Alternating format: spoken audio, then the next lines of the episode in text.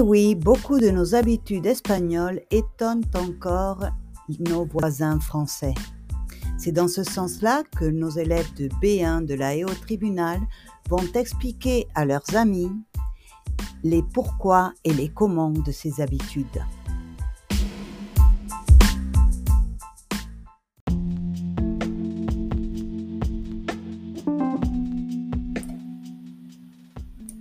Salut, ça va?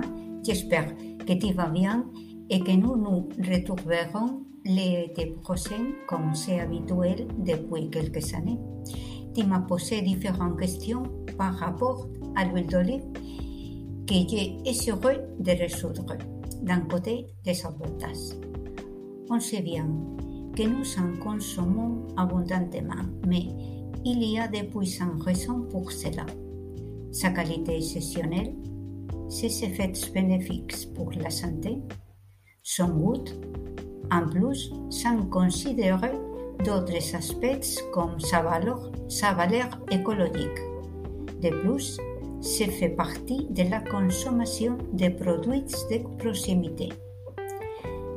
En ce qui concerne les inconvénients, je suis tout à fait sûr que nous devons éviter les fritures, qui sont nocives pour la santé. Mais d'autre part, je ne crois pas que nous, devons, nous devions renoncer à nos plats traditionnels. Et il est improbable que le gazpacho ou le rabo de toro aient les mêmes goûts si en remplaçant cet ingrédient par de l'huile de coco ou du beurre. Cependant, il est nécessaire que nous réduisons la consommation superflue. Je sais bien que la cuisine, c'est un art en constante évolution. Donc, il faut que nous mélangeons la tradition et l'innovation. En conséquence, je promets de te donner mon astuce pour faire l'omelette de, pommes sans à peine d'huile. Mes excuses. À bientôt. T'embrasse.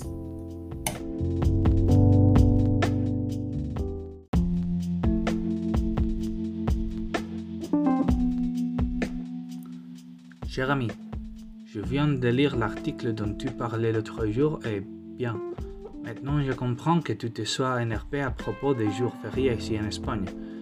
Je dois admettre qu'il est possible en ait plus de jours fériés que le reste européen. Cependant, j'espère que tu comprends qu'ici en Espagne, on a des festivités très importantes au niveau national, comme Semana Santa. Mais il y en a aussi d'autres essentiels au niveau régional ou local. Donc, je suis sûr qu'il serait très injuste si on les mettait en relief avant les autres. Je trouve la situation très effective. Alors, la flexibilité des journées fériées au niveau régional et local permet à chacune des régions d'adapter leurs festivités à leurs traditions. Et bon, à la fin, je ne crois pas que ce qui t'énerve soit un grand problème. Les Espagnols ont moins de jours de congés que les Français alors. Pourquoi ne pas se relaxer et profiter de l'ambiance À bientôt, Daniel.